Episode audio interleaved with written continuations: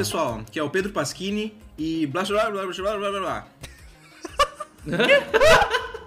Não entendeu, né? Tá vendo como a linguagem é importante? Ah, olha o cara, puta, multi... Cara, eu vou te chamar de lasanha, mano, porque você é cheio de layers. cheio de níveis. Por que lasanha? Não entendi. Porque você é cheio de layers, você tem várias camadas. Ah, várias nossa, camadas. Ah, entendi. Mas pode ser cebola. Cebola do Shrek. Ah, Oi, meu nome é Ítalo e a matemática é a linguagem que o universo é feito. Nossa, isso é Galileu? Galileu é um coach. Isso aí é coach? É coach? É um coachzinho. É o rótulo da, da, da- da- da- Se você pegar uma caixinha de todinho e olhar atrás, tá escrito isso. Fala aí, gente. Aqui é o Miguel, do Filosofia, Matemática e Cerveja. E pra mim, uma aproximação boa do pi é 3.1415926535897932. Corta, corta, corta, corta. 4. corta, corta. Pô, acabou a memória do meu HD aqui. O que a gente faz agora? que isso? Viramos um buraco negro, né? Ai, muito bom. Fala pessoal, aqui é Eduardo Sato e eu tenho a dizer pra vocês que muitos físicos ganharam medalha Fields, mas nenhum matemático ganhou o Nobel, hein? Mas não existe nome em matemática. Em física? Não, não, mas a Fields é em matemática e Ah, os físicos ganham. Não, mas aí. E nenhum matemático ganhou o Nobel de Física, né? Eu acho que tem, sim, viu? Eu acho que se você buscar, acho que tem. Deve ter. Mas em- Será que não? ter- Eu acho que sim. Não, eu Será? acho que devia ter um nome pra matemática mesmo. Tem umas descobertas aí. O que são Dirac era... Você não, é- não considera o Dirac também matemático? Acho que você consegue achar pessoas que são matemáticos e físicos, né? Claro, claro. É O uma... Dirac fez alguma matemática que não era voltada pra física? Ah, bom, aí, aí tudo bem, aí tudo bem. Olha, Aí concordo. que, que linha de corte bonita. Que linha de corte bonita. Gostei, vou, vou, vou adaptar ela, vou utilizar ela agora na minha próxima discussão no bar. Bom, pessoal, acho que vocês talvez tenham percebido que a gente vai conversar um pouquinho sobre matemática na física. E hoje a gente tem um convidado especial que é o Miguel, do podcast Filosofia, Matemática e Cerveja, para conversar um pouquinho com a gente. Ele é matemático.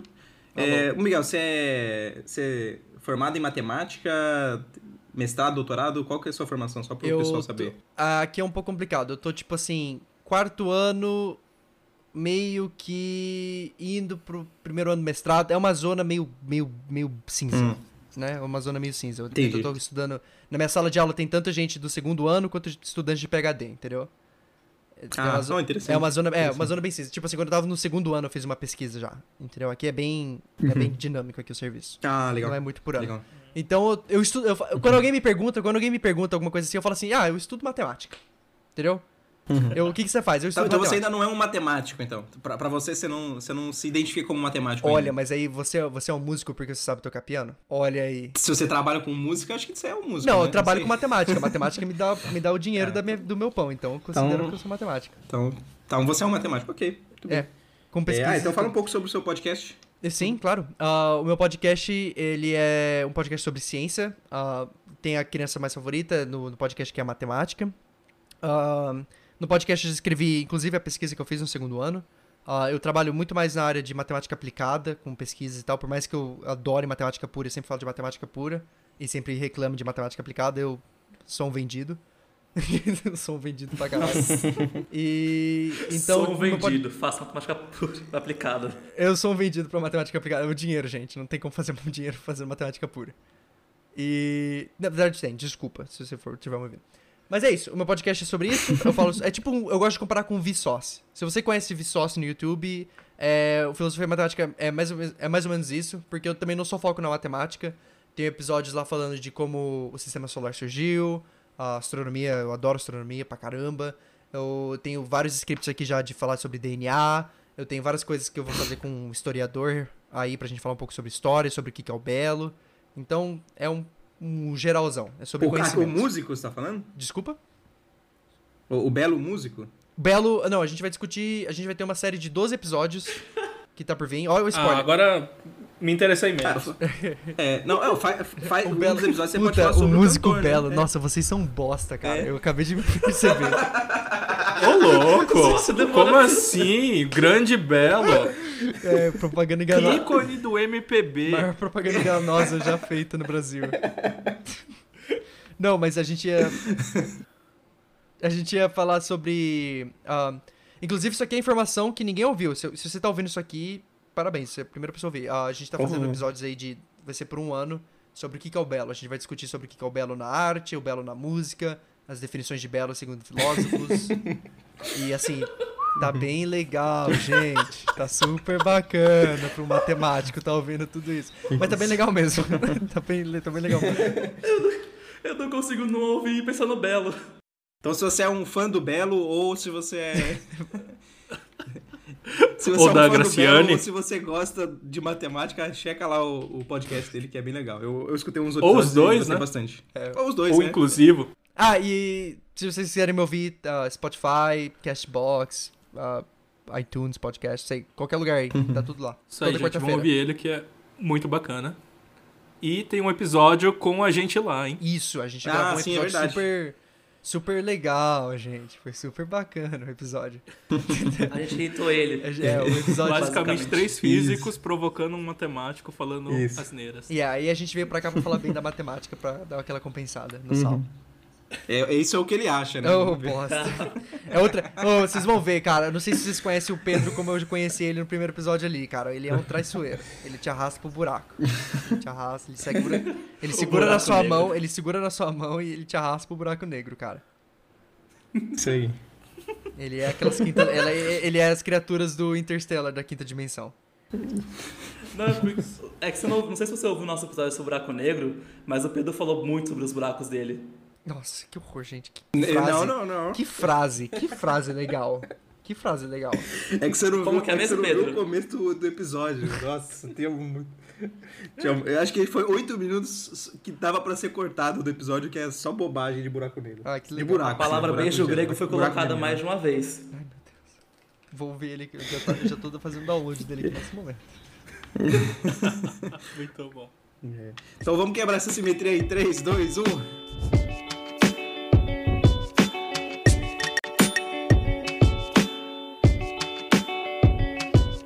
Sei se você conhece muito, Miguel, da história da, fi- da, da história da matemática. Você sabe um pouco da história da Conheço, matemática? Como ela conheço. que su- surgiu? Eu conheço principalmente a história que mais me fascina, na verdade, que eu já tenho até gravei um episódio nela, era a história do número zero, né? Esse conceito de você conseguir as coisas, coisas infinitas do nada e tal. Ah, e como pra gente é uma coisa tão banal hoje em dia, né? Como zero. Tipo, a gente sabe que zero é um número. E, antigamente não era assim, né? Eles não tinham o conceito de zero. E, é e, esse lance da matemática, eu acho que eu acho que é muito difícil, assim. Nossa, eu tô, tô- já, já tô embolando, mas vamos lá. Eu acho que é muito difícil alguém se chamar a pessoa de matemática quando ela não conhece a história da própria ciência, entendeu? Da, da influência, porque, tipo assim, se você é um matemático, qual que é a influência que a matemática teve na sociedade, entendeu? Como é que você tá conseguindo influenciar a sociedade? Então, eu acho muito legal ver essas histórias da matemática e tal. Nossa, que, que resposta longa pra uma pergunta simples. Desculpa. Na verdade, não. Na, verdade, na verdade, a, a, a pergun- a pergunta era pra você introduzir e falar sobre a história da matemática. Como que surgiu o zero, então? Exato. ah, o, o- não, vamos falar da matemática. com os então, babilônicos, vamos falar não da foi? matemática. Ah, Tá bom, pode ser. A matemática, na verdade, é, acho que só os alunos de ensino médio não conseguem ver assim mesmo, ou pessoas que estão fora da ciência, claro. Mas a matemática, ela não passa de uma linguagem, né? Ela, ela- o objetivo da matemática, a maneira que a gente precisou criar a matemática era para descrever coisas. Porque antigamente as pessoas falavam assim, ah, eu tenho muitas coisas, eu tenho poucas coisas, né? Mas qual que é aquele seu limite de muitas e poucas? Como é que você vai conseguir fazer trocas? Né? Eu tenho três galinhas, você tem duas galinhas. Então você tem poucas galinhas, mas você tem muitas galinhas pra alguém que tem uma galinha, entendeu? Então é, é muito complicado Não, é, sem, a sem essa habilidade de quantificar, né? E às vezes as pessoas não dão Sim. a devida importância a isso, porque elas. É o, em inglês a gente fala, né? Take, as a, take, take it for granted, né? As pessoas, elas têm a matemática na vida delas, elas têm o número na vida delas, mas elas não apreciam que, tipo assim, putz, não, há- há não muito tempo atrás, né? Tô brincadeira, muito tempo atrás, porque o número é sem quantificação. Mas na sociedade mesmo evoluída, a gente não tinha esse conceito de quantificar as coisas, né? Até a gente precisou ter a necessidade. Sim. Não, mesmo pra descrever. Mesmo pra descrever essa história, você precisou falar três galinhas, duas galinhas. né? Exato, exato. É muito, é muito difícil a gente, hoje em dia, tentar visualizar a realidade naquele momento, né? E uma coisa Sim. que ajuda bastante é você saber a história dos números, né? Eu, eu já tenho um episódio gravado sobre isso, mas assim, fazendo bem curtinho aqui. ah, primeiros números foram os números naturais, que eram as coisas que a gente via. Aí a gente teve a necessidade de dividir essas coisas, e a gente não conseguia dividir essas coisas, porque às vezes era metade. Então quando tinha, quando tinha metade de uma pedra, na verdade eu tinha dois pedaços de uma pedra. né? Você não tem metade, porque não existia o número racional.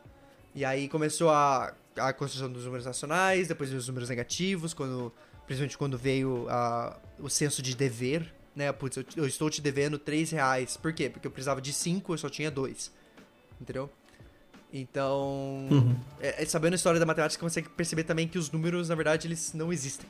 E aí que é legal. E aí, e aí a gente vai. Uma coisa interessante é que você já começou falando que matemática é uma linguagem, né? Tem, tem uma rixa, né? Um pessoal fala, ah, matemática é linguagem, matemática é uma ciência, matemática é uma coisa à parte, um tipo, um ramo da filosofia, talvez. Aí tem um professor aqui da Unicamp que sempre que alguém fala que matemática é uma linguagem, ele fala assim: se matemática é uma linguagem, eu faço poesia. Mas faz, faz mesmo. Eu também acho. Mas, gente, acho. gente, quem, quem- a primeira vez que você. A primeira vez na sua vida que você viu uma, uma, uma prova de limites com epsilon e delta. Não foi uma coisa bonita? Não foi, tipo, lindo ver aquilo ali? A primeira vez, não. Mas depois eu. de- Demora um tempo pra você conseguir contemplar a beleza. É. A primeira mas- vez eu fiquei só, hã? Volta. É. Mas é a mesma coisa. Lê, lê- lê Shakespeare. Vê- lê Shakespeare agora em inglês no original, do, do- com inglês shakespeariano.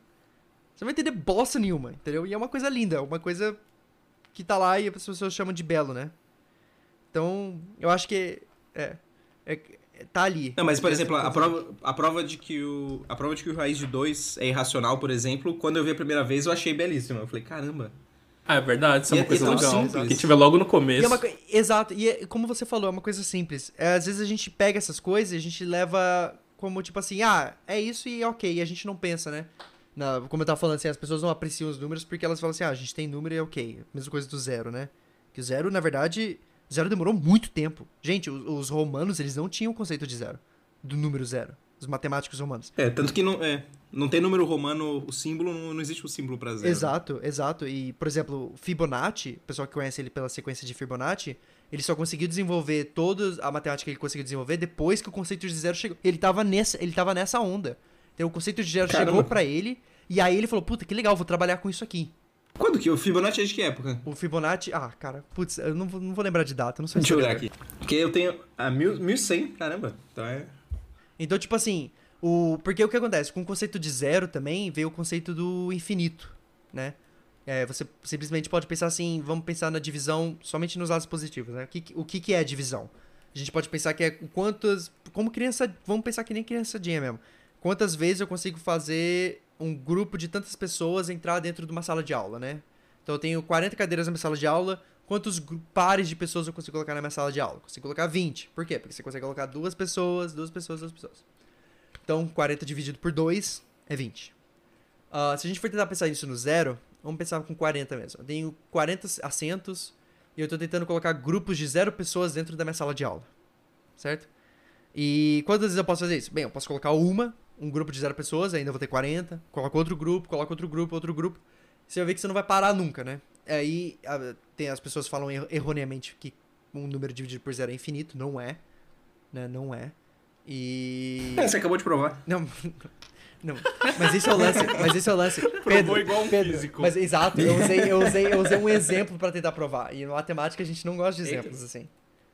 E- não, que eu, eu usei um exemplo pra provar. E na matemática a gente não usa exemplos pra provar nada, né? A gente tem que usar teoremas e teorias. Né? Tem que ser. tem- na matemática ou é verdade ou é mentira. Né? Não tem o. Putz, tá parecendo que é verdade. Ô, louco, tem umas conjecturas aí que. Não, mas é, é, mas é conjectura. É conjectura é. É, A conjectura é você não sabe se é ou não é verdade. né? Isso. Mas- Exato, Exato. mas aí fica. É, mas exato, na matemática é binário. Você, você não é que nem. Nossa, que exemplo horrível, mas é que nem o gato de Schrödinger, né? Você não. Ô, o fato- louco. O fato, de você conseguir. Não, é exemplo horrível porque poderia ser tantas outras coisas, tipo um computador quântico, alguma coisa. Eu vou falar do gato mesmo. Você não sabe se a- o gato tá vivo ou morto até você abrir a caixa. Então você não sabe na matemática se tá certo ou errado até você conseguir provar. Mas que tá certo ou errado, isso é verdade. Não tem um meio certo, né? Mas o gato de Schrödinger, no, no gato de Schrödinger ele tá os dois, né? É, ele pode estar certo ou errado. É. Então, Ele tá, na verdade, ele está, ele está os dois. É. Ele está. Então, a hipótese de Riemann tá certa e errada aí, ao mesmo tempo. Até alguém conseguir provar. Vixe. Nossa, e pior que eu já trabalhei. Ô, gente, eu já trabalhei com pesquisa nisso. Foi minha primeira pesquisa fazendo com professor. Eu tava no final do meu primeiro ano. Foi foi painful. Foi bem doloroso. Mas foi legal. Foi bem divertido. Foi bem divertido. Eu me apaixonei por matemática ali. Porque eu tava em química, na verdade. Eu, tava em, eu, era, eu era um estudante de química na primeira vez. Ah, Uau. É, eu sempre gostei de matemática, mas eu pensei que pesquisar em matemática era sentar num, numa sala fechada com papel na mão e eu achei que era muito chato. Não é? Mas é, é, é é, isso, eu, é isso, esse- é isso, é isso. Só que eu pensava que era muito chato. chato. é chato. Mas não é chato, é muito legal, é muito legal. É bem divertido. Talvez Não, um a diferença é no lugar desse papel, mas... Talvez igual, um exato. café, né? Exato. Ah, café, né? Aliás, como a gente define um matemático? Definição de. Matemático é aquele que transforma café em teorema. Olha só. Você, o, café, o café entra e o teorema sai. Black box, né? Box. É.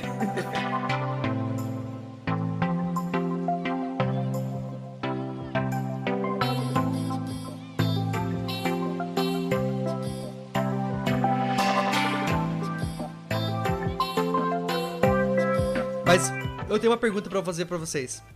Porque, principalmente assim, eu, não sei qual que é o, o, o, o raio de atingimento aqui do Physicast, mas se você for um aluno de ensino médio, você vai concordar comigo nesse momento. A primeira vez que você vê física na sua vida, né, quando você tá no ensino médio, você tem aquela visão de que física é só uma matemática mais bonitinha, né? É a mesma coisa que na aula de matemática, você tá fazendo só cálculo, cálculo, cálculo, cálculo, só que é só ah, problemas na vida real, né? Coisas, projéteis, ou ah, talvez calcular a Ah, velocidade. matemática também. Aquelas. Ah, Exato. a Maricota comprou 50 melancias, super real. Exato. Quem não faz isso Ex- no dia a dia? É, pô, o Joãozinho jogou a moeda dele 572 vezes.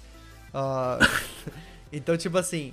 ah, é- é- e aí, assim, a gente sabe, vocês também, principalmente vocês, sabem que a física, por mais que a física e a matemática andem muito juntas, né?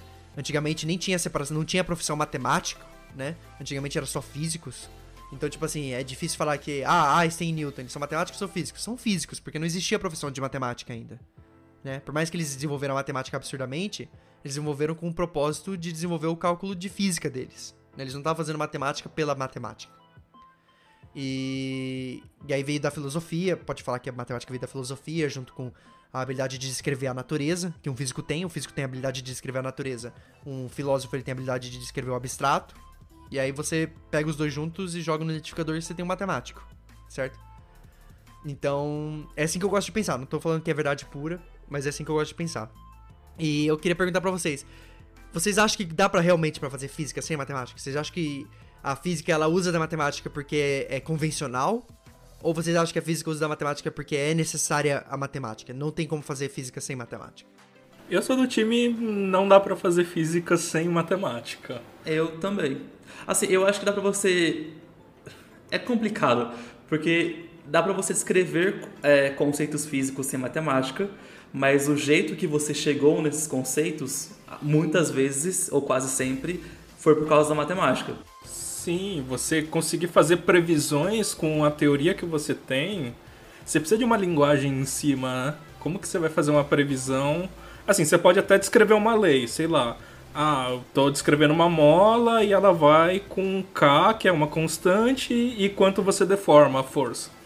Tudo bem, isso é uma lei tranquilinha, eu consigo falar ela sem falar uma equação. Mas como que eu vou prever coisas a partir dessa frase, sabe? Mas, por exemplo, por exemplo, se você tivesse a mola, vamos supor que você é uma, um ser e você não tem matemática, mas você tem um, um vasto conhecimento sobre a física. Ok? Você sabe como as coisas funcionam, mas você não sabe descrever elas numa linguagem. Ok? Uma linguagem lógica. Pode ser uma linguagem falada. Pode ser, você descreve em português, alguma coisa assim.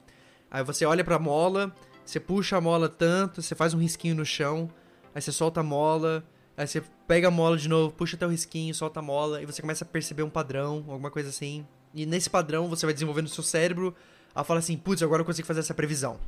Certo? É, é, mas como é que você vai falar? Como é que você vai fazer uma- previsão sem. Bom, tá, antes disso, porque eu acho que eu não falei. Gente, não- só, eu só não- deixando claro aqui, eu não, eu, eu não acho que você consegue fazer física sem matemática. Aham, ok. Ok. Deixa eu só dar minha resposta pra sua pergunta. Claro. Eu, tem duas coisas. Uma é. Eu não sei ah, ah, se é possível ou não fazer física sem matemática. Talvez exista um, um ser alienígena que tenha uma outra um outro tipo de linguagem que consiga fazer isso. Mas eu acho que é necessário uma linguagem, sim. Eu acho que você precisa ter uma linguagem, nem que seja uma. Eu acho que você não pode ser intuitivo. Se Exato. Intuitivo eu acho que não funciona aqui. Então- Que é isso que você tá falando parece ser uma coisa intuitiva. Isso. Porque Mas- o que eu ia falar, por exemplo, é. do alienígena, por que, que a gente precisa da matemática? Eu, na minha opinião, por que, que a gente tá precisando da matemática na, na física? Porque se eu, se eu descobrir alguma coisa bacana aqui, por exemplo, eu tô, eu tô estudando alguma coisa bacana aqui na física, com a minha molinha aqui, e eu descobri uma coisa super bacana e eu queria falar muito pro Eduardo. Ô, Eduardo, olha só, fiz isso aqui com a minha mola, não sei o que lá. Como é que eu vou descrever pro Eduardo de maneira mais simples do que se não pela matemática, né? Exato, sem repetir o experimento na minha frente e me mostrar todos se os fosse um, resultados. se a gente fosse um tipo de ser que eu conseguiria transferir conhecimento só no pensar assim, putz, Eduardo, pensa nisso aqui que eu tô pensando. Aí você consegue ter exatamente o pensamento que eu tenho. Entendeu? A gente Hum. não precisaria da matemática, talvez. Pra Talvez. esse pensamento. Mas também Talvez, tem uma talvez. coisa importante também que o Pedro falou é que você usou um exemplo que é intuitivo. Só que muita coisa em física não é muito intuitiva. Uhum.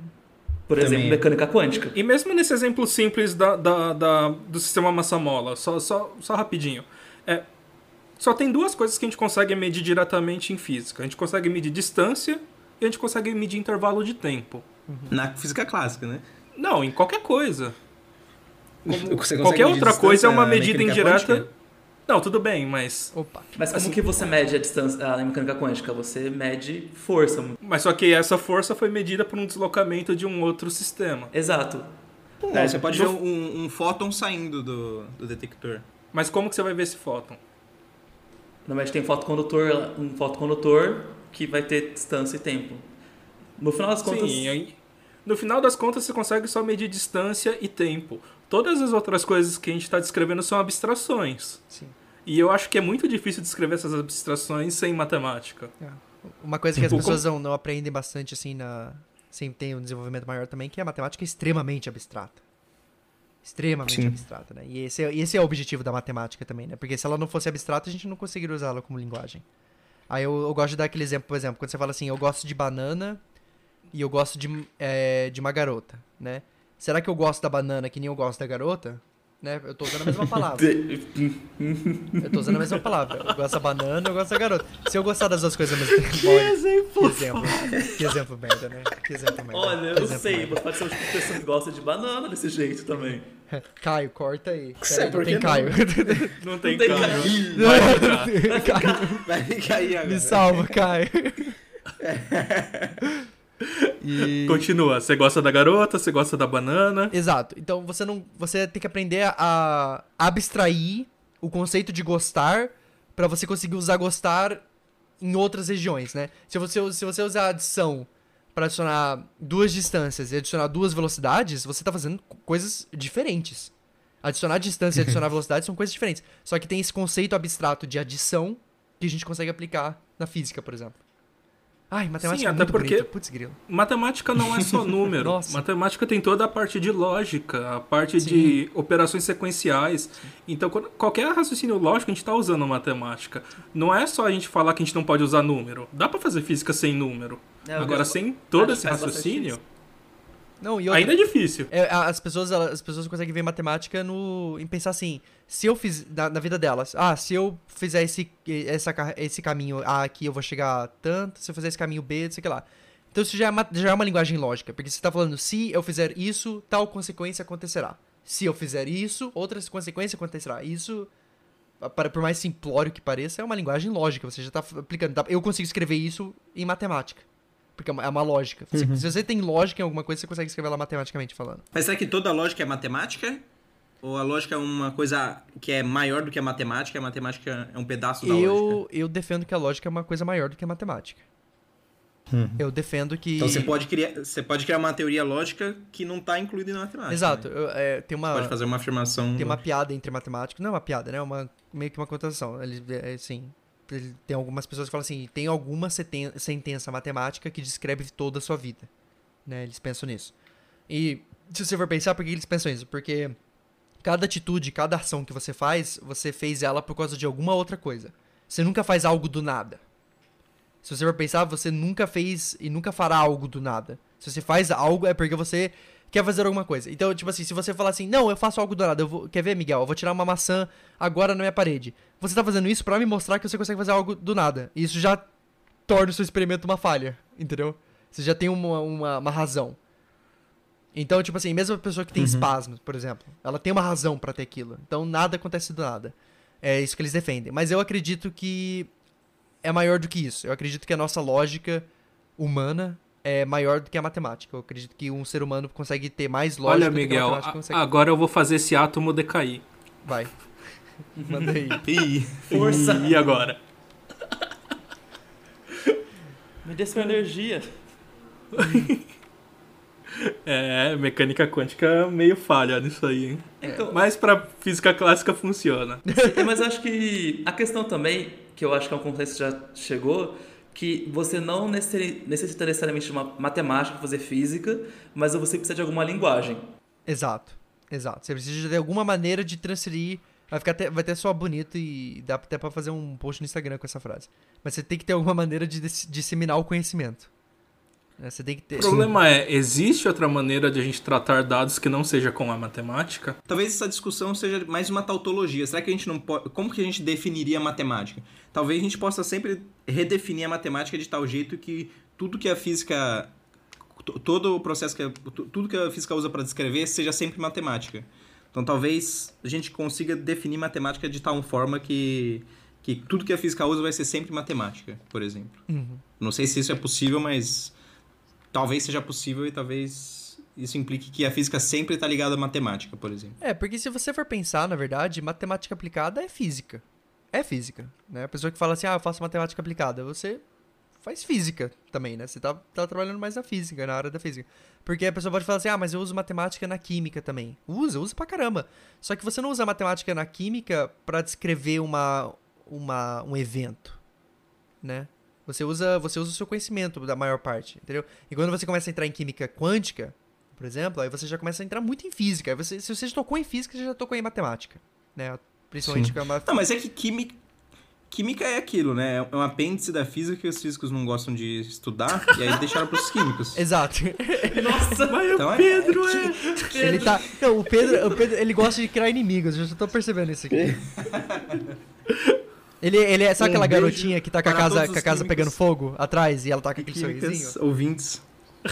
Eu quero. eu- eu- alô, fãs do Physicast, eu quero montagens. Eu quero montagens com o Pedro. Já vamos colocar isso no, na chamada do episódio. É. Isso, é.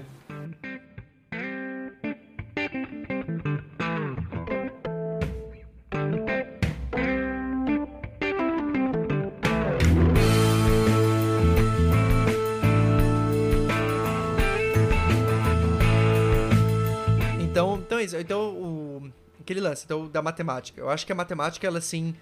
Porque não tem como esconder. A matemática, como como eu disse, a matemática ela veio da física. Ela veio da física e da filosofia. Mas ela não veio só da filosofia, ela também não veio só da física. Então, ela, a, pra mim, a, a matemática é um físico que sentou e pensou demais. Entendeu? Aliás, é uma coisa que eu nunca tinha pensado, assim. Quem foi o primeiro matemático puro? É. Tipo, o cara que não tinha nenhuma vontade de descrever algo da natureza, física, economia, qualquer coisa. Eu acho que nem vontade. Qual, qual que foi o primeiro cara que conseguiu só trabalhar com isso, né? Tipo, de trabalho. Porque às vezes vontade, às vezes vontade Só tinha alguém. trabalhar talvez o Pitágoras, né? Acho que o Pitágoras ele era Mas, Não, mas o, é, matemático É, mas- puro, né? Mas o Pitágoras, o Pitágoras ele era matemático puro, mas ele tem muito pé na música, por exemplo. E a Hum. música é física, entendeu? Por causa das ondas. Então ele, esse lance, se eu não me, se eu não me engano, isso, isso pode pode estar pode estar equivocado aqui. Mas eu- esse, esse nosso lance de ter música como lá, dó, ré, mi e por que que um lá no, por que que tem oitava, né? Por causa do comprimento de onda e tal. Isso tudo foi o Pitágoras que começou também, ele teve muito pé nesse desenvolvimento, o Pitágoras. Então, de novo, o Pitágoras o Pitágoras ele é- ele tem um bastante pé na matemática aplicada também. Porque o pessoal só lembra dele pelo Teorema de Pitágoras. pelo, é, pelo teorema de Pitágoras, né? Que, que por, por- mais que a Que pessoa fale algumas assim, pessoas dizem que nem foi ele que fez, né? ah, é, talvez, talvez, gente, não tem como saber essas coisas, entendeu? A gente tem, É, não dá pra saber. a gente tinha que apontar o dedo pra alguém, a gente apontou pra ele, entendeu? Uhum. Então, mas assim, de novo, aí por exemplo, tem o teorema de Pitágoras, como a gente mencionou aqui. E e aí pra um físico é super interessante, porque você tem um triângulo e tal, mas pra mim como matemático, eu não vejo o teorema de Pitágoras como um triângulo. O Teorema de Pitágoras, ele, ele expande muito para outras dimensões também, né? Eu vejo o Teorema de Pitágoras como só, ah, por exemplo, achar uma, a normalização de um vetor, por exemplo. Né? Se eu for ter, não normalização, mas é, se eu for tentar achar a magnitude de um vetor, alguma coisa assim, se o vetor tiver a magnitude. Se o vetor tiver magnitude, eu queria enfatizar isso aqui, obrigado. Ah, Você pode até... Caramba! Estourou o microfone assim. então, Relaxa, a gente, a, gente faz umas bobeiras também. Então, eu. Eu queria. E, e, pra mim, Teorema de Pitágoras é isso, entendeu? Então depende muito da- do ponto de vista, de novo, né? Pitágoras ser matemática pura ou não.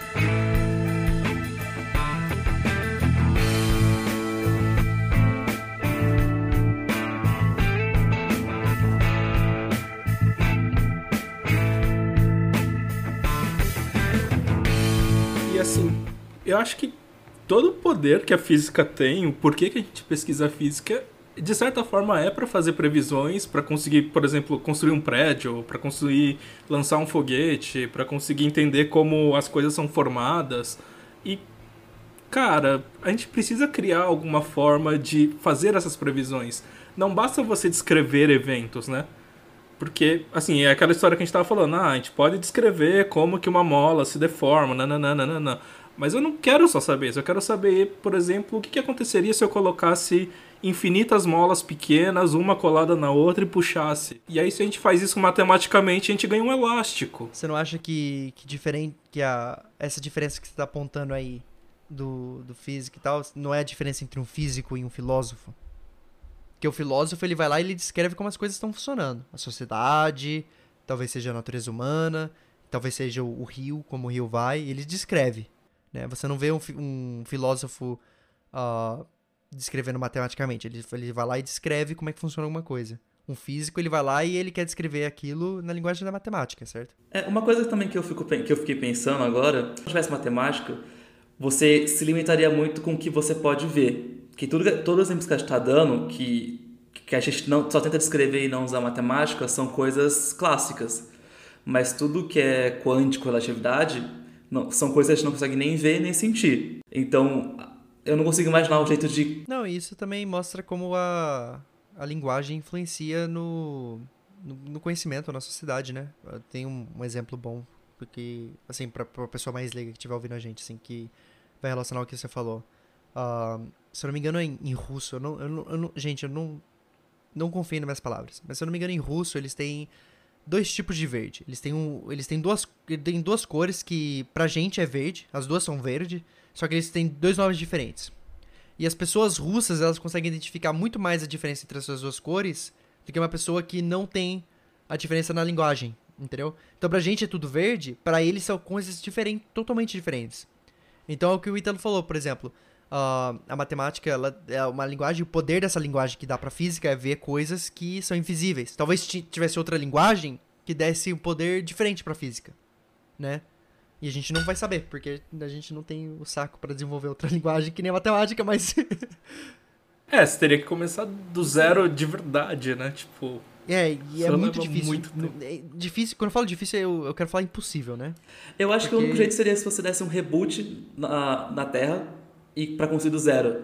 Porque a partir do momento que você tem matemática na sua cabeça, eu não consigo pensar em não usar. Exato. Talvez ter- exato. ter- talvez é, teria exato. ser- Não, você tem que pegar alguém que nunca viu matemática e Isolar. E coisa- treinar e a- ela em ciência. E a mesma coisa, ô Ítalo, pra linguagem, como a gente falou. Se você nasceu no Brasil e você aprendeu português, se você for pra Rússia, só porque você tá na Rússia, não significa que você vai ver os verdes diferentes. Entendeu? Então, é, exa- é, então, tipo assim, por mais que chegue uma, uma raça alienígena que tem uma linguagem totalmente diferente da nossa linguagem matemática, talvez ele. o- a unidade pra ele seja pi. Imagina. E pra eles o número 1 um é um número irracional. Entendeu? Mas dá, dá pra construir uma base assim? Dá, você divide, divide a, sua, a sua linha numérica por pi. Ou melhor, multiplica ela por pi, por exemplo. Entendeu? Se você multiplicar o seu negócio por pi, você vai. O que, o que era o seu número 1 vai ser pi, certo? E já é um número irracional pra Uhum. você. Aí você chama aquilo de. de, de outra coisa. É é só você ter um- uma outra unidade. Se eu tiver. Se eu, vamos supor que você seja um planeta onde todo mundo tem. Em vez de dedos, as pessoas têm círculos nas mãos. É tipo um, um, sei lá, uma chave de. Sabe? Pra apertar um parafuso, não sei o nome de chave, porque, gente, eu sou matemático, eu não sou engenheiro. E. Desculpa. e, por exemplo, as mãos deles são daquele jeito. E eles medem as coisas por quantos círculos tem isso, né? Quanto o, o rei lá deles tem a mão, né? Em vez da gente medir aqui por pés, por exemplo, a gente mede por pés. Aqui no, no, nos Estados Unidos e no Canadá, por exemplo, o pessoal fala por pé. Entendeu? Que, que unidade maluca é essa? Entendeu? Um pé, É. um pé é irracional pros, pros centímetros, por exemplo. Entendeu? Mas se perguntar, o- no Canadá não é metro? É, é Canadá é metro no meio acadêmico e o governo. As pessoas, no dia a dia, elas usam pés pra se comunicar. Então, tipo assim, quando alguém pergunta a minha altura aqui, eu sempre falava ah, 1,87 ou 187 centímetros. E as pessoas falavam assim, ah, mas quantos, quantos pés? Eu, puta, sei lá. Aí eu eventualmente aprendi que era 6,2. Caramba, você é alto, hein? Eu, Obrigado. Essas unidades são horríveis. Caraca, putz, Eduardo, você falou exatamente. Essas unidades são horríveis. Por que, que essas unidades são horríveis? Se o mundo inteiro fosse trabalhar em pé, essas unidades seriam perfeitas. Entendeu? Não, acho que não. Não, não, mas o meu problema não é. O meu problema não é o pé. O problema é que se- não tem decimal de pé. Se de- Do pé você vai pra polegada. Exato, você aí é uma bosta, tudo. aí é uma Esse que bosta. é meu Não, é, problema. é isso que me, me fode. Tecnicamente assim. você pode ir pra decimal. Ah, quando, eu quando eu fazia. Quando, eu- quando eu fiz física aqui, inclusive, ah, quando tinha um. Porque a gente. Como aqui, tanto no popular eles usam pé, mas na academicamente e o governo também tem que usar centímetros, quando eles estão te ensinando alguma coisa na faculdade, na universidade, eles usam os dois. Sempre. Ah, então, tipo assim, quando tinha um exercício que era em pés e o resultado dava tipo 6.5, era 6.5. Eu não falava 6 ah, pés e 6 polegadas, entendeu? Eu não falava Ah, isso, tudo eu falava bem, 6.5 mas- pés. Meio, meio pé, 6 polegadas? É, 12 polegadas é um pé. Isso é quase a unidade de Harry Potter. É quase a unidade de dinheiro de Harry Potter isso daqui. É, exato. Exato, Pô, exato. o Harry Potter é, é inglês, né? É. Mas, de novo, de novo, aqui o que eu tava falando da, da mão. Pra gente é muito fácil a decimal porque a gente tem 10 dedos. Né? O pessoal Sim. às vezes não pensa nisso, mas a gente tem 10 dedos. Por isso que a gente usa decimal toda vez. Porque matemática, por exemplo, se eu não me engano, se você.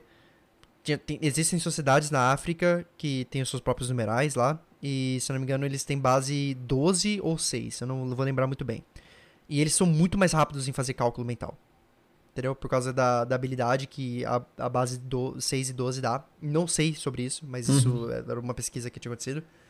E para eles olhar pra gente, nossa, eles contam a cada 10 eles param, que negócio estranho, né? Pra eles é estranho, gente. Não, então, mas o problema é que os americanos usam uma base decimal e usam esses, essas unidades que são múltiplos de 12 ou de qualquer outro valor. Não, mas a questão também, que eu acho que é o importante, é você pensar que é estranho pra gente porque existe outro jeito, que é o centímetro ou o metro. Mas se todo mundo usasse só o pé, seria estranho. Não seria. Eu, eu, eu defendo que não seria. Eu defendo que a pessoa falasse, ah, seria muito mais fácil, tipo assim, a pessoa falar assim, ah, o que que é... Nossa, se bem que a- aprender álgebra abstrata com, com isso ia ser fantástico. Mas o... Porque, tipo assim, imagina, você adiciona 7, você adiciona 7 mais 8, e aí o seu resultado é um pé e 3. Putz, grilo. Entendeu? é da hora, é da hora. Mas eu defendo a Então- ideia de que é só é estranho porque você tem uma, uma referência de comparação. Se você não tivesse nenhuma referência de comparação, não seria estranho. Seria Exato, seu normal. exato. É. Seria legal. Mas é legal, essas viajadas que são legais. Essas viajadas que, que, que matemático dá, porque, de novo, tem a parte da filosofia. Isso, es- e- pensar dessa maneira faz parte de eu estar estudando ou eu estar exercendo a minha profissão de matemático, entendeu? Porque são essas visões, assim, que criam outros teoremas, né? Que criam principalmente teoremas na aritmética ou, por exemplo, álgebra abstrata. Álgebra abstrata, você tem todas as bases ali, se você quiser. Você pode contar, ah, os, sei lá, módulo 12, por exemplo. Módulo 12 são as polegadas. Legal é perceber que, independente da base que a gente escolhesse lá no começo, quando a gente estava desenvolvendo matemática, a gente achar as mesmas leis da física. né? acharia as Porque- mesmas coisas. Isso que é lindo, cara. Isso que é lindo. Como, como foi dito aqui, se a gente rebutasse a Terra e deixasse os humanos crescer aqui, a gente sabe que eles iam conseguir descrever de alguma maneira. Pode ser totalmente diferente, mas eles iam conseguir chegar nos mesmos resultados que a gente. Na verdade, eu ia, eu ia até pro- propor essa pergunta. Será que a, a matemática também não, não ia convergir para a mesma coisa? Tal- Talvez uma notação diferente ou um conceito diferente, mas eu acho que no final das contas a matemática também é a mesma, não é só a física. Será? Porque o, o legal da física, o legal da física que, que não dá pra fazer na matemática é que a física ela não depende da gente, né? A física acontece independente da gente. Já o, o, o buraco negro existe ou não, independente da gente. Né? A gente ter Uhum. conseguido descre- descrever um buraco negro ah, e não ter conseguido não é que. Olha só, gente, ag- agora o universo tem buracos negros, entendeu? Não é um jogo videogame, né? Que alguém faz alguma coisa e. plu- plu- O buraco negro foi desbloqueado. E. e. Eu acho que. E, e na, ma- e na matemática não dá pra fazer isso. Não dá pra falar que todo mundo iria ter o um como um, entendeu? Ou. Mas, mas será que não. Será que nem todo mundo. Qualquer é, ser do universo não vai chegar na conclusão que existem números naturais? Eu acho que sim. Eu acho, eu, eu, eu acho que muita gente defende isso, inclusive as mensagens que a gente manda pra, pra fora do nosso sistema solar são todas em códigos de matemática, né? Que é a linguagem que é conhecida como linguagem universal. Porque se você tá vendo um, uma- uma- um átomo aqui, você tá vendo um átomo lá, né? Só que É, então. eu acho que a única coisa que a gente pode mudar, eu acho que a única coisa que a gente muda seria a representação. Mas a Sim, matemática, a matemática pode ser uma coisa. Aí a gente tá defe- estaria defendendo que a matemática foi descoberta, não inventada. É, é. Mas aí, pra você que se você quiser, se você quiser um, um contra um contraponto, você acha que um peixe sabe o que que é o número um? Ou você acha que o peixe sabe o que que é muitos e poucos? Que eu não sei nem se eles têm o conceito de muitos e poucos, na verdade. Exato. Porque, porque tudo que a gente faz aqui é partindo do nosso ponto de observação. Certo? A gente, Sim, sim. o- assim, a realidade bruta e nua é assim, é cru e, bruta e nua, olha só, cru e nua. é, bruta e nua, né? O cara é um, o cara vem com a camisinha de cheio de arame farpado em volta da camisinha. É bruta e nua. Que horror. Que BDSM é esse? Na verdade, a realidade é isso mesmo, gente. A realidade é bruta e nua. Vamos falar assim. É, é, é verdade, a realidade é essa aí. É. Infelizmente, essa é a realidade. E na realidade, na bruta e nua que a gente tá falando aqui, ah, tudo que você tá observando, tudo que você tá vendo, mesmo esse podcast que você tá ouvindo a gente agora, é tudo na sua cabeça. Nada disso é desse jeito. As coisas não têm formato. A gente não existe, na verdade. É, as coisas. Você tá defendendo que não existe realidade objetiva? Eu, eu, eu defendo, eu acredito na teoria da realidade virtual. Vixe. Que a gente vai ter. Que a gente vive numa realidade virtual, mas eu sou totalmente ok com isso. Que eu já tive minha fase de depressão, tô tudo bem agora. Alguns anos de terapia resolveram. Não, cara, aqui o meu nome, meu nome aqui no Canadá, por algum motivo ninguém consegue falar Miguel aqui. E o meu nome aqui no Canadá é Júpiter. E o- a- Ah, por isso eu. Ah, Exato. Por isso que eu... E o meu nome é Júpiter porque eu, eu estudei astronomia no meu ensino médio e eu tive depressão por causa disso, cara. Foi um Nossa. choque na minha vida, foi uma mudança na minha vida e aí eu tenho uma tatuagem dos planetas e tal. E é tudo representativo assim. Mas é, a, a- realidade no Icru, ela é, ela é forte mesmo. Tem Plutão na sua tatuagem? Não, não tem Plutão na minha tatuagem. Ó, já tá atualizado, hein? Que- Então você fez. Não, não você mas fez cara, e deu, deu problema, porque na hora que eu fui no tatuador, ele, tá- a gente tava tatuando, sei lá, e ele tinha colocado Plutão no, no meu braço. Aí eu falei, não, eu não queria Plutão. Aí eu falei assim, por que você não queria Plutão? Ele não é um planeta? Eu falei, cara, se você colocar Plutão, a gente vai ter que adicionar mais quatro planetas. Porque o sistema solar tem vários ah, dwarf planets, né? Planetas anões. E. E a- o cara, como assim? Eu falei, é, se fosse adicionar aqui, a gente teria que colocar um entre Júpiter e Marte, a gente teria que colocar um nos Kuiper Belts, né? E aí começou essa discussão no tatuador. E assim, e era onde eu tava tatuando, era um lugar meio aberto. Então as pessoas em volta estavam também argumentando. Foi tipo. foi o maior zoeira. Todo O mundo pensando. tatuador deu uma de Jerry, então, né? Ah, Jerry? De quem? De Rick Morty. Que É ele- aquele cara da Ah. NASA, né? Ah, o Que eles não- sim. eles não Ah, o Plutão. Que eles vão defender Plutão. Ah, Pluto is a planet. Vocês foram teletransportados pra Plutão? Shut up, Jerry. Sim. Não, mas o. É. E. Puta, é incrível, né? Pensa, pensa só, as pessoas elas defendem Plutão como planeta, mas se você for defender Plutão como planeta, você tem, tem mais quatro planetas aí, gente. Sim. solar, você vai querer realmente ter Acho que tem até assim. mais. Tem até É. mais, né? Não sei muito quantos tem, mas tem e outra, outros. Plutão, a lua de Plutão, ela é só chamada de lua porque ela é menor que Plutão, mas ela é 90% do tamanho de Plutão. É, na verdade ela é chamada de satélite natural. Olha aí. É verdade, né? A lua, Porque a lua é lua, lua, lua é o nome da nossa lua, né? É. Lu é o nome da nossa. É verdade. Lua é o nome do nosso satélite natural, gente. Que legal. Puta, eu, eu adoro Mas, ser só tô sendo físico, assim. pedante só. Só tô sendo pedante. Não, eu eu acho posso- que usam o nome Lua pra satélites naturais de outros Mas não, planetas. é. Usa, usa, Dá mas, pra, é- dá, pra, dá pra usar. mas, coloquialmente, mas aí defendendo a matemática é melhor ter abstração do que um exemplo. Uhum. Sim, sim. É muito melhor a gente chamar de satélite natural, Porque dá uma abrangência pra muitas outras coisas do que chamar de lua. Né? Porque lua, às vezes, parece Uhum. uma comparação com a nossa lua. Que tem que ser parecida com a nossa lua. E, na verdade, por exemplo, a lua Europa, né? De Júpiter, ela é água congelada. Uhum. Sim. Não tem nada a ver com a nossa lua. Também tem o. Tem um espaço amostral gigantesco, né? De, de cidades naturais.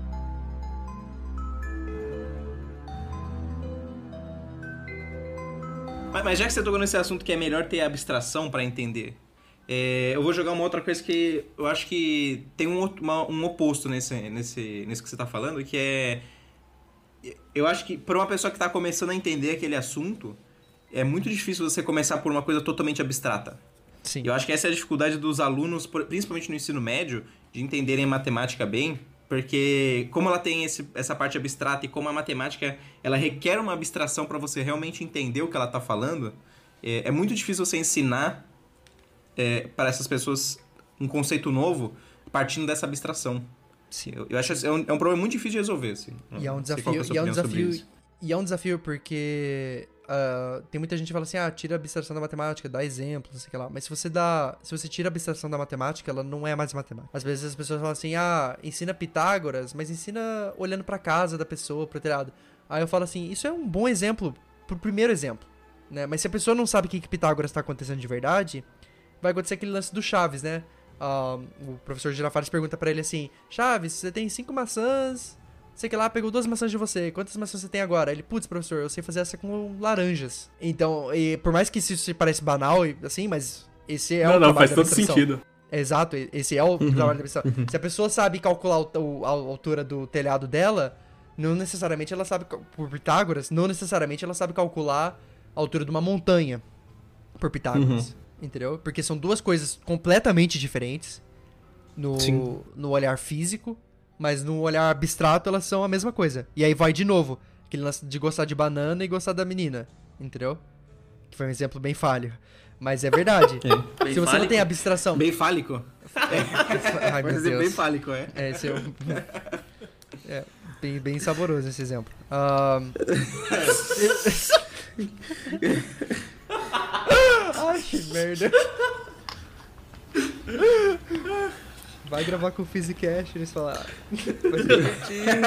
Eles falaram. Quem, falou? Quem falou? quem, quem te enganou? E. Mas é, é o lance da abstração que a gente falou de novo na língua. Não tem. E, gente, não tem. Se você tem medo da abstração, não sai de casa, cara. Não, não fala português, entendeu? Porque a abstração. tá- ab- a- não, nem, nem vive em sociedade, não seja um ser evoluído. Porque a gente. A diferença entre a gente e um cachorro é que a gente sabe abstração. Entendeu? E- É. Mas, mas, mas, é, mas eu acho que o difícil é você conseguir transmitir essa abstração. Acho que essa, essa que é a dificuldade no ensino, né? E sim. Como você transmite essa abstração? É difícil. eu, eu concordo com você nisso, eu acho que é uma dificuldade. E eu também, uma dificuldade muito grande que eu acho também é viés. Vi- Hoje em dia, se a gente for falar de educação, a gente pode até falar de física. As pessoas, elas vão pra primeira aula de física dela, elas falam pros pais assim, olha pai, eu tô indo pra minha primeira aula de física. Aí o pai fala assim, nossa, eu lembro que quando eu fiz física no colégio era bem difícil. Pronto, acabou. A criança, ela vai entrar na física, Uhum. ela vai falar assim, putz, esse Sim. negócio é muito difícil. Entendeu? Sim. Eu não vou tentar é, colocar na minha cabeça que não é algo difícil. E ela vai com isso, entendeu? Então tem esse bloqueio. Inclusive viés. eu vou. É. Inclusive eu puxo, aproveitar isso e até puxar a orelha de muito professor de, de humanas que adora, adora falar isso. Ah, nossa, mas é muito difícil a física, muito difícil a matemática. Sempre que ele tá fazendo isso, ele tá minando a capacidade do Exato. aluno que tá ouvindo isso a aprender física e matemática. Exato. Então, se você é professor de qualquer área, não fale que física e matemática é é difícil. Porque, É. na verdade, não é. É, Às vezes ela é mal ensinada, às vezes a pessoa tem uma dificuldade. É, uma coisa, vezes uma coisa é ter uma dificuldade. Por exemplo, eu, eu, eu falo que, para mim, Miguel, história de- é, é difícil. Eu nunca fui bem em história, Uhum. entendeu? Eu, as minhas notas de matemática na, no meu último ano do ensino médio que eu fiz no Brasil eram 10,5 de 10. Eu conseguia tirar até mais de meio ponto. E minha nota de história era sempre 2 de 10. Uhum. Entendeu? E, mas não é assim que eu não vou falar que a história é difícil. Eu vou falar assim, pra mim, pra minha pessoa, eu tenho dificuldade em história. Entendeu? É, a gente tá voltando na história da abstração, né? Porque dificuldade não é uma característica implícita dessa, dessa disciplina ou dessa área de estudo, né? É uma coisa sua. Você Exato. tem dificuldade com, sei lá, eu tenho Sim. dificuldade com geografia. Isso é uma coisa minha, não é geografia difícil. E outra, quem que define que as coisas são difíceis e fáceis? Não tem isso. Uhum. Quem, quem, quem, faz. Uhum. exato, exato. Então, tipo assim, a pessoa vai falar, a pessoa, a pessoa vem e fala assim, matemática é difícil. Por que, que a matemática é difícil? Ah, porque tem número, não sei o que lá. Mas eu falo assim, gente, você já viu o tamanho de um livro que é pra, segundo, pra, pra você saber tudo sobre a Segunda Guerra Mundial? Entendeu? Um, porra, cara, é gigante. Tem, tem, tanta, tem tantas nuances, tem tantas coisinhas. E é a mesma coisa com todas as ciências. Né? Quanto mais profundo você vai, mais difícil ela fica. Entendeu? Não tem Sim. como falar isso, porque não tem como, não tem como negar isso.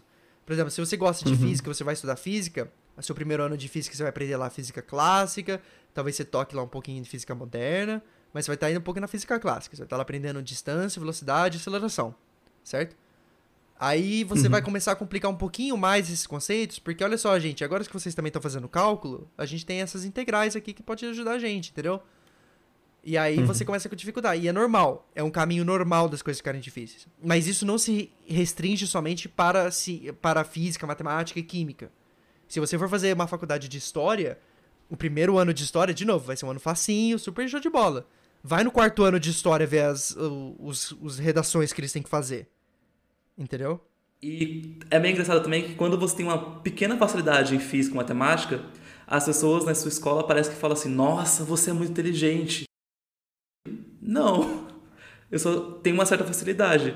Mas as pessoas têm uma coisa de falar assim, ah, mas é física, matemática é difícil. Verdade, né? E tem até um preconceito, né? Porque tem pessoas que são boas, por exemplo, sei lá, em história, em literatura, e você não vê o mesmo viés, né? De, nossa, você é muito inteligente, né? Eu, eu vejo isso como...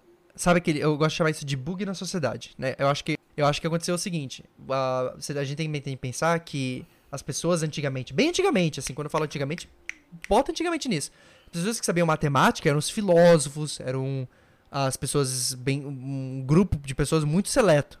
Mas para saber de história, bastava as pessoas saberem se comunicar, né? Para saber fazer para contar uma história e passar por adiante, os mitos, personagens, coisas assim. Então, esse, não sei esse o quanto eu concordo esse, disso. Esse viés, mas assim, esse viés, esse viés de de que matemática é difícil, eu acho que a partir dali. Eu acho que hoje em dia as pessoas é a mesma coisa, a dificuldade e o acesso. Você tem o, as pessoas hoje em dia, todo mundo sabe somar. A maioria das pessoas sabem somar. Entendeu? Mas assim, a maioria das pessoas antigamente não sabiam somar. Você virava pra ela fazer 4 mais 5, elas iam demorar, elas iam fazer 4 com a mão, 5 com a outra, aí elas iam contar dedinho por dedinho, entendeu? Deixa eu só, só acrescentar aqui, tem um outro argumento que eu acho que a história ela é intrinsecamente mais difícil do que a matemática, na verdade. Porque, assim, imagina que você. É, que a Terra exploda e acaba todo o conhecimento da Terra. E você sobreviva. E você vive infinitamente. Você consegue reconstruir matemática por passos lógicos. Só que você não consegue história reconstruir já história. Era. Já era. Já era, perdeu. Nunca mais, nunca mais vai ter história. Então você tem que ter acesso ao que aconteceu lá. E esse acesso, Exato. geralmente, ele, ele, ele passa por uma pessoa te contando. Então ele não é fidedigno. Uhum. E, então a história tem essa dificuldade infinitamente maior do que a matemática, que é ela depende de existir aquela informação. Você não consegue simplesmente deduzir o que aconteceu. É, porque a física, a matemática, a química, elas estão acontecendo em volta da gente, né? O tempo inteiro. A natureza não vai mudar. É como a gente tinha começado no episódio, né? O buraco negro ele vai existir independentemente da gente conseguir descrever ele ou não.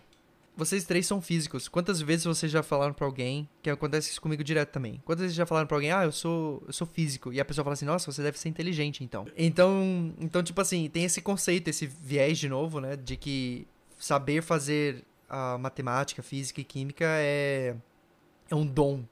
Né? Ai, que bosta, né? Eu odeio isso. Mas é um, é um dom, né? Não é, não é as suas horas de estudo, a sua dedicação, tudo. Não, é a sua facilidade e o dom que você tem de ser um menino inteligente. É meio que isso também, as pessoas colocam assim, ah, você é muito inteligente, como se você não tivesse esforço para fazer as coisas também. Tem muito isso, Exato. de que as pessoas têm uma noção, parece que as coisas caem no seu colo. Não, mas eu ia falar que eu ia agradecer muito pelo uh, convite, pela oportunidade aqui, foi super legal. E esse papo excedeu, esse papo excedeu todas as minhas expectativas.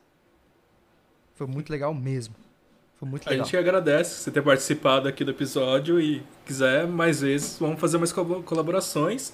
Precisa juntar os divulgadores da podosfera. Claro. E aí, se vocês quiserem um matemático, às vezes, é só mandar aí o convite. Manda uma semana antes pra dar um tempinho de eu estudar o assunto. Porque eu não sei nada de física. Mas. Ah, se quiser Manda aí, a gente vai. Tá, a gente pode falar sobre coisas da matemática. é. Não, com certeza. Com certeza a gente vai ter, vai ter muito. Vai ter muito. Que é- eu não sei vocês. Mas eu acho muito difícil achar muito podcast de ciência por aí. Eu só gravo com o pessoal de outros Não, tipos é. de podcast. Sim, não, é difícil. Eu, Física, por exemplo, que eu, eu só conheço, acho que dois de física, e, e- e mesmo assim, por exemplo, tem o Sinapse, ele não Do é Pedro exatamente Luz. de física. Muito bom. Do Pedro Luz, isso. Muito bom. É, mas, mas o, o, o canal dele de YouTube é, é bem física mesmo, mas o, podcast ele não é tanto de física e ele fala de, um- de uma maneira mais. é, ele, ele não, ele não está explicando física, né? Ele, ele discute sobre coisas da física, é um pouco diferente. E tem a da Gabi Bailas. Ah. Na- Eu ia falar que, na verdade, o nosso episódio de hoje foi muito parecido com Sinapse. Carinho. Exato, exato. É, é verdade, é verdade. Foi, é foi. verdade. E tem o da Gabi, e no da Gabi nem sempre ela fala sobre física. Então eu acho que só de física que eu conheço, só tem o nosso, eu acho. Physicast. É, Que deve ser, deve é, ser. é. Deve ter outro. Aí vai Eu chegar não- alguém daqui a pouco e falar assim: ah, mas eu tenho um podcast também É. de física. Mas é verdade, ó. Você, ouvinte, se, se tiver outro, falem pra gente. Manda, a gente recomenda. precisa conhecer Manda pra gente. É. Tem que- tem E que- aí tem já que ficaram duas recomendações pra vocês, que foi o Sinapse e o Panoramas. Isso. E a terceira, Panorama, filosofia, exatamente. matemática e cerveja, né? Não, claro, claro, exato. Com certeza. Com certeza. brincadeira, brincadeira. E, e, e- e matemática eu acho que também não conheço. Tem, tem, uma, tem uma menina que chama. Uma mulher. É, a matemática, eu acho que ela chama. É que ela tem um canal no YouTube. Eu não sei se ela tem podcast, inclusive. Não, a O de matemática, Não se podcast de matemática eu só escuto em inglês. Ah, o Ben Ben Blue é o meu favorito. Que é o do Three Blue, One Brown. Não sei se vocês conhecem o canal dele do YouTube. Conheço, conheço. É bem legal o canal dele. É. O A- a podcast, o podcast dele é matemática pesada. Não, a Matemaníaca é no YouTube. Não, é, é fantástico. É. A, a Júlia, né? É, então. do, do YouTube. é, é Julia, Julia Jacold. É uma coisa Ah, assim. mas no YouTube é tem é o tudo, né? Porque a gente tá, tem que aumentar a podosfera, gente. Vamos chamar Sim. esses youtubers aí Sim, pra não, com certeza, podcast. com certeza. É. Não, eu queria saber se, você- se vocês conhecem essa, essa Julia Matemaníaca, porque a gente pode chamar ela, inclusive, pra, fazer, pra, pra participar. Ah, dá pra chamar ela De algum episódio. Sinapse em um, do, um dos episódios Ah, do é? Sinapse. ah, legal.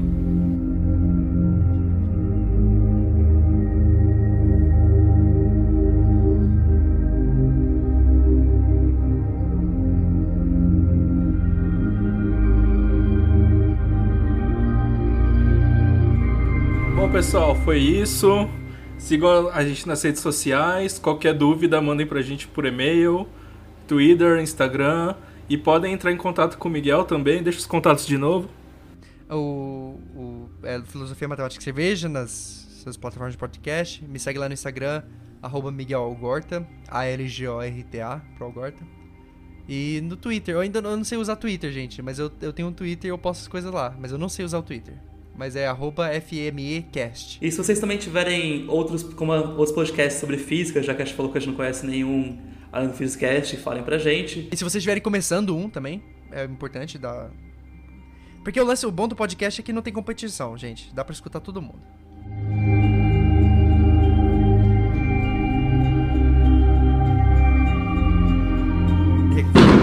Caraca, maluco. Ó, mais uma vez. Caraca. Não, pa- parece mais alto pra vocês, acho que não tá tão alto, não. Ok. Pedro, se esconde, vai embaixo da cama. É, vai, vai. Pedro dando a vida pelo Physicast, olha aí.